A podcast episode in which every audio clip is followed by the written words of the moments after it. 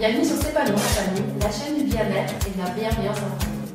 Alors aujourd'hui, je vous propose une interview. Je suis avec Suzy Blondel, qui est graphothérapeute. Elle propose euh, en complément des outils de branding et d'EFT que je connaissais déjà, mais la graphothérapie, je n'avais jamais entendu parler. Donc voilà pourquoi je voulais vous présenter ça aujourd'hui, son métier et ce qu'elle propose. Pour commencer, euh, je voudrais te demander, Suzy, euh, à quels enfants ça s'adresse? Enfants qui ont des difficultés avec l'écriture.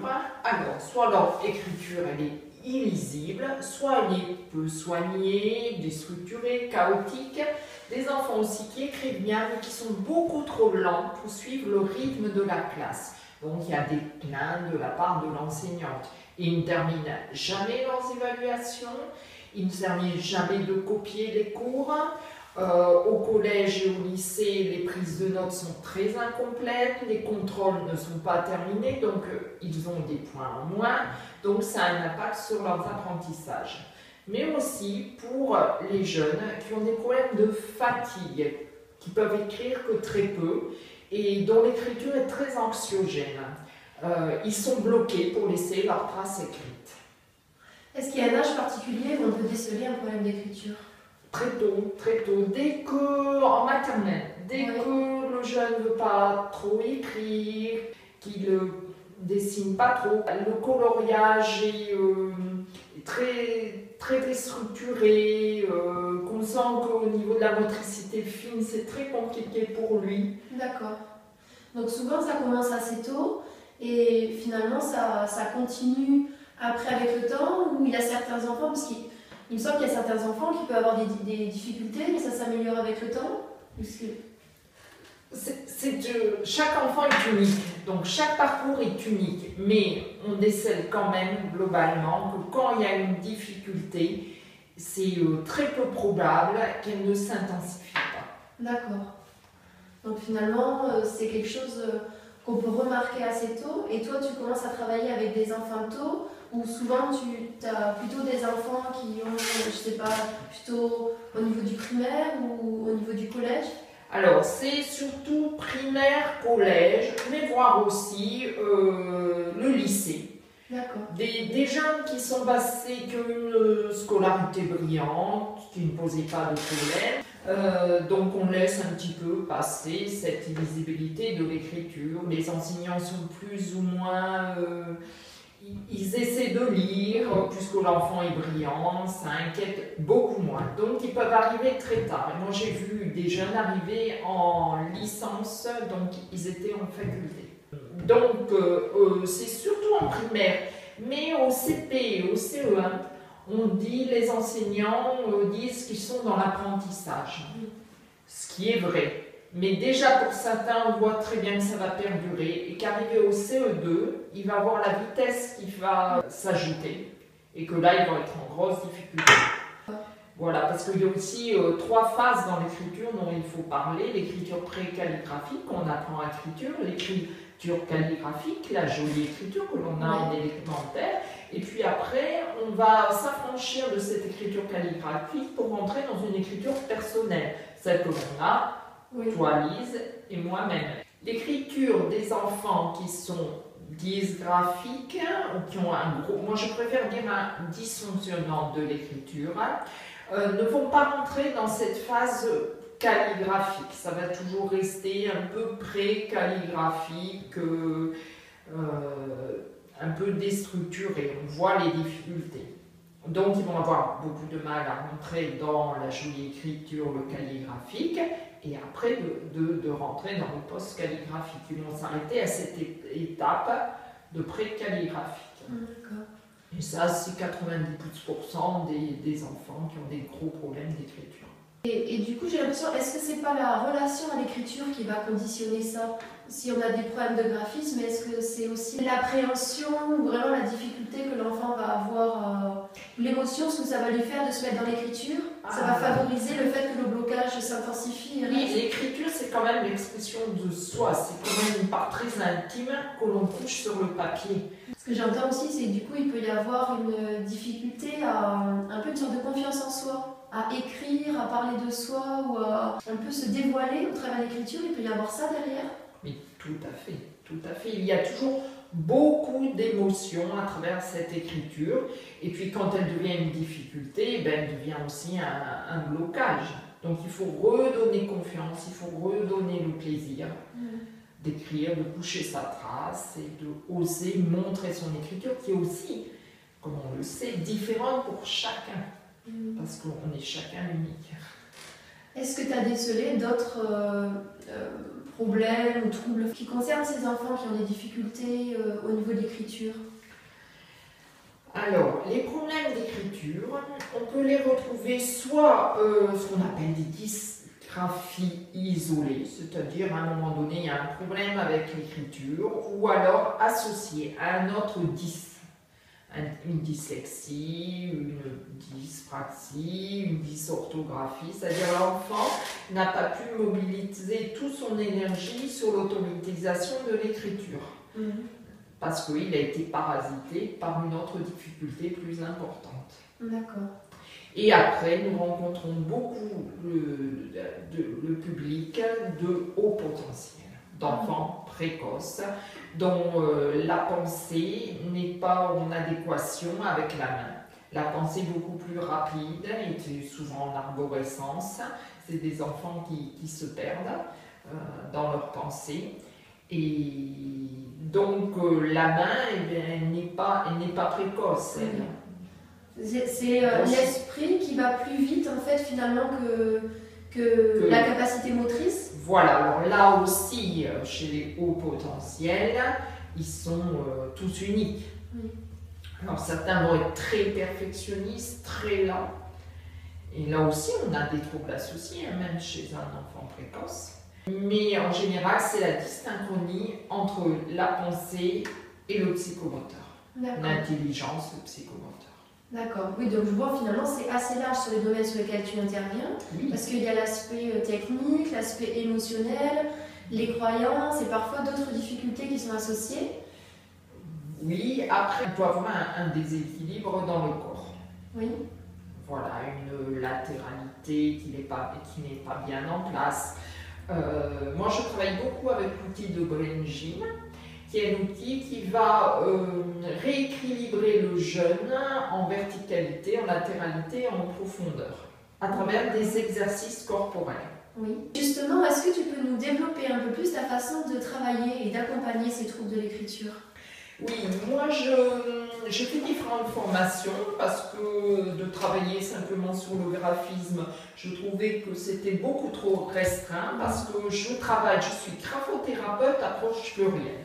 Alors c'est quoi cette approche plurielle? En fait, c'est considérer le, le jeune dans son histoire et dans son environnement. Et globalement, surtout, ça c'est important. À travers les problèmes d'écriture, il y a toujours aussi du stress lié à la difficulté. Donc j'utilise un, outil qui s'appelle l'EFT qui euh, travaille sur la libération des émotions et que j'utilise comme outil de relaxation. Alors j'appelle ça avec les jeunes, euh, surtout les jeunes enfants, les points magiques, qui sont des tapotements sur des points d'acupuncture, sur des entrées et des sorties de méridiens. Après, je travaille avec des exercices de brain pour rééquilibrer le corps. Et après, eh bien, je fais des exercices avec eux, graphiques, individualisés, alors problématiques. Parce qu'à la base, je fais toujours un bilan. D'accord. Où tu vas évaluer les besoins. Les besoins, les difficultés et faire une proposition de prise en charge individualisée. D'accord. Donc c'est vraiment euh, personnalisé, je vois, parce que tu essaies vraiment de voir où sont les difficultés graphiques et de, de faire travailler euh, dessus. Donc j'imagine c'est beaucoup au niveau de la motricité fine, ce que tu disais. Et à la fois, tu travailles sur euh, l'aspect corporel et l'aspect émotionnel pour éviter les blocages qui sont associés à ces difficultés. Voilà. Et toujours redonner confiance, leur dire que mais c'est pas grave, c'est une difficulté, que chacun a ses difficultés, ses faiblesses, que ce qu'on veut, c'est pas une jolie écriture, mais des améliorations, que ce soit lisible, rapide, efficace. D'accord. Et que ça leur corresponde, qu'ils soient bien, qu'ils retrouvent un certain plaisir. Oui. Et qui soit dans le rythme de la classe. Et en général, quand il y a des progrès, eh bien, les notes aussi euh, ben, remontent. Hein. ils ont de meilleures euh, notes scolaires, donc ils reprennent confiance en eux, ils sont à nouveau motivés. Les enseignants leur notent que c'est beaucoup mieux, qu'il y a des améliorations. Alors là, évidemment, la motivation est de plus en plus renforcée. Oui, oui et puis je pense aussi, ce que tu disais tout à l'heure, ça aide aussi à l'expression de soi. Donc ça doit sortir aussi des blocages euh, pour le long terme aussi par rapport à la personne.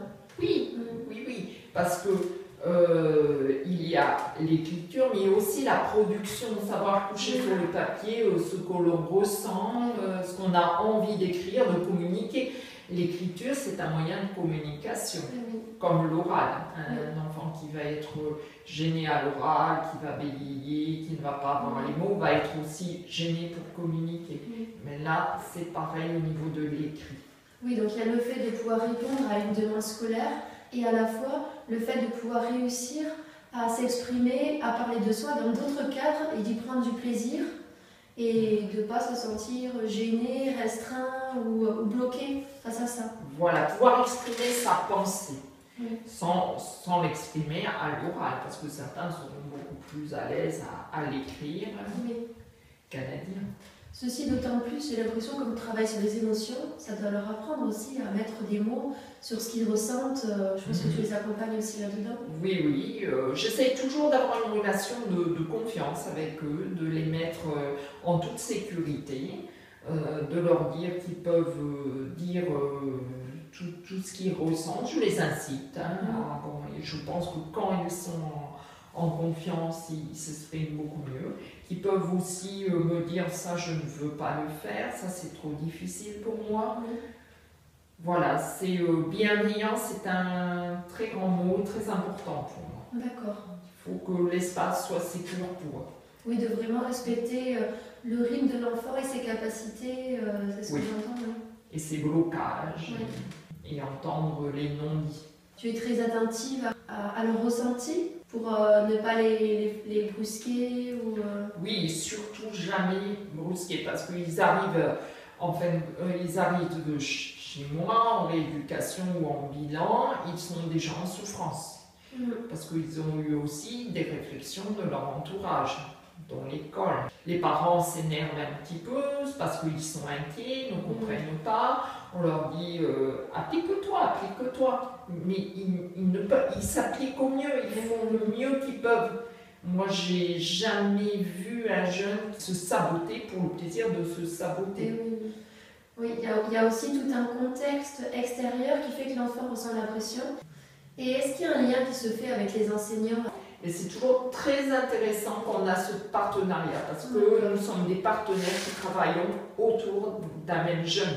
Et pour que ce même jeune euh, progresse, il faut qu'il ait euh, des gens qui aillent tous un peu dans le même sens. Et quand on se parle, l'enfant le ressent. Et, eh oui. Et ça, le, ça soulage un certain stress. Oui, oui parce qu'il y a un endroit de se sentir compris dans ses difficultés, qu'il ne fait pas exprès d'avoir des difficultés, mais juste, il fait de son mieux, mais c'est compliqué pour lui. Ça doit être soulageant pour lui de ressentir qu'on comprend ça. Exactement. Et le bilan sert aussi à ça. Oui, d'accord.